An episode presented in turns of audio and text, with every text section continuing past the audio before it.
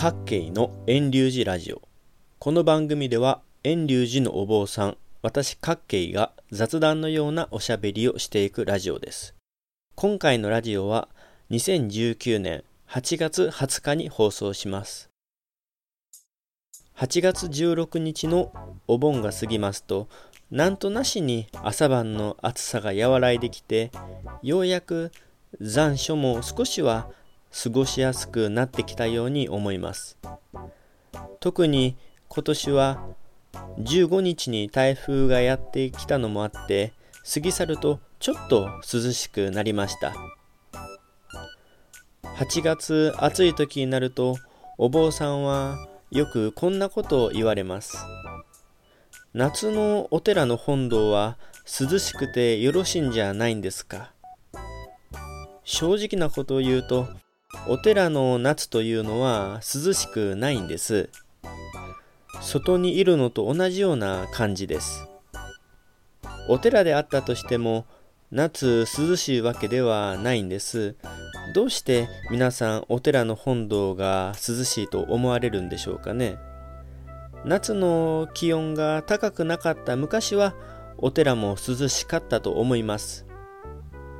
お寺が涼しくない理由をいくつか挙げてみます。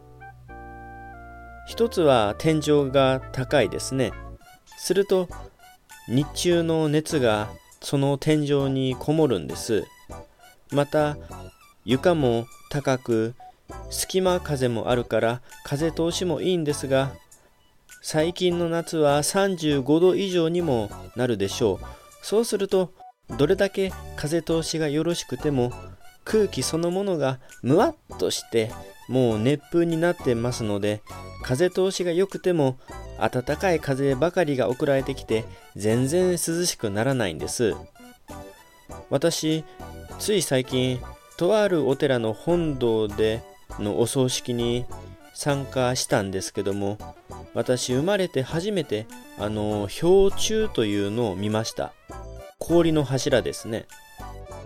冷房機のない時代はお座敷やお堂で氷柱を置いて涼をとっていたようです。暑い夏に涼しさを届けるためですね。氷柱の後ろに扇風機が設置されていて私その氷柱の前におったんですけどもまあそこまで期待していたほど涼しいわけではなかったんです。お寺の本堂を冷やすのであれば10個や20個と大量の氷が必要だったんじゃないんですかね。お寺は実はあんまり涼しくないんですが、お寺の本堂が涼しかったと言われる人もいらっしゃるんです。それは例えば神社のように周りが木々でうっそうと茂ってるところや、あるいは山の中や池の近くにあるお寺だったんではないでしょうか。木々で夏の暑い日差しが遮られてるような場所は空気が若干ひんやりとして涼しく感じるんです。でも平野や街中にあるような一般的なお寺というのはそんなに夏涼しくないんです。私のお寺は毎年9月の9日に秋の永代教法要というのをしてるんです。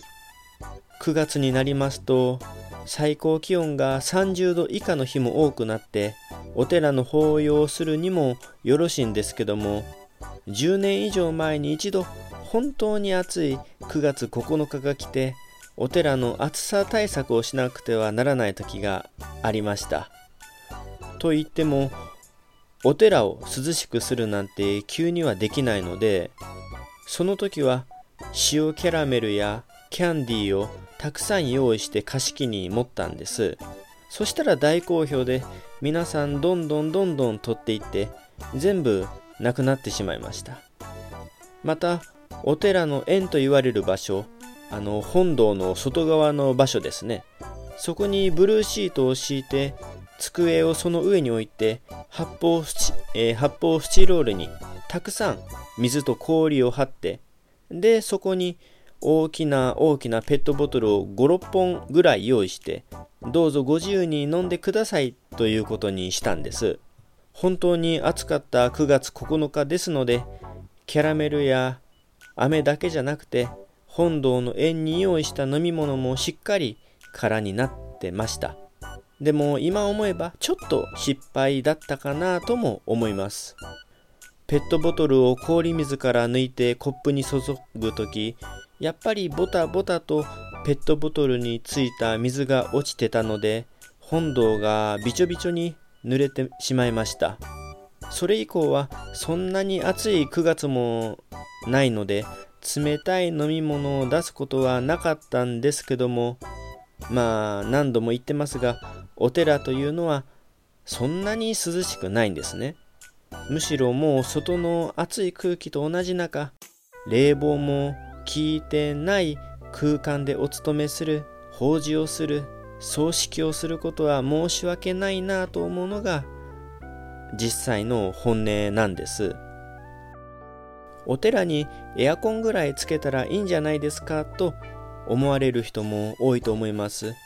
でもお寺は隙間風が多いので冷えにくいんです。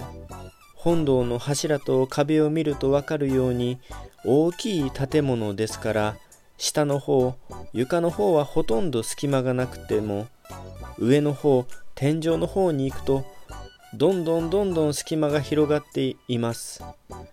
床の下からの隙間も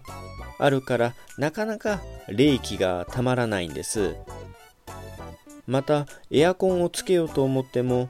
規模にもよりますけどもお寺の本堂は40畳50畳60畳100畳とかありますとなかなかそれを賄うだけのエアコンを取り付けるのが大変ですしたくさんつけるとブンブンゴーっと音がします。お寺の外に室外機がずらずらっと並んで見た目も、悪くなります。電気代もかかります。何よりも風でろうそくが揺れて本堂の中でろうそくが使えなくなるんですね。ですのでなかなかお寺の夏は暑いえ暑いですしその夏の暑さをどうやって対応すればよいかは難しいところです。私が今思ってる一つの案は8月6日の広島平和記念式典を見てますと去年からミストシャワーをしてるんですね。テレビの映像を見ると去年よりもあのミストシャワーの規模が大きくなったように感じます。私が最初にミストシャワーを見た時はあれって参列者の人の服とかがが濡れて困るんじゃないのかなと思ってたんですけども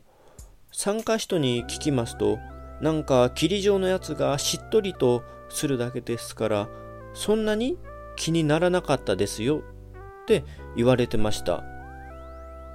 濡れて困らないのであるならもしそんなに価格もしないのであれば音もしないですし暑い空気も冷えるならミストシャワーというのもいい手かなと最近になって思ってます。実際にするかどうかはまだまだ検討の段階ですけども。えー、さて、えー、お時間が参りましたので、お坊さん各系の小話はここで終わります。今回は夏のお寺の本堂って涼しいのは本当というお話をしました。平地や市街地にある普通のお寺というのは夏全然涼しくないんです。木々に囲まれた神社や山の中にあるお寺であれば涼しい涼を感じるかもしれませんという内容でした。夏のお寺というのは暑いのでお坊さんもどうやったらお周りの人が気持ちよくなれるのかなと悩んでいるです。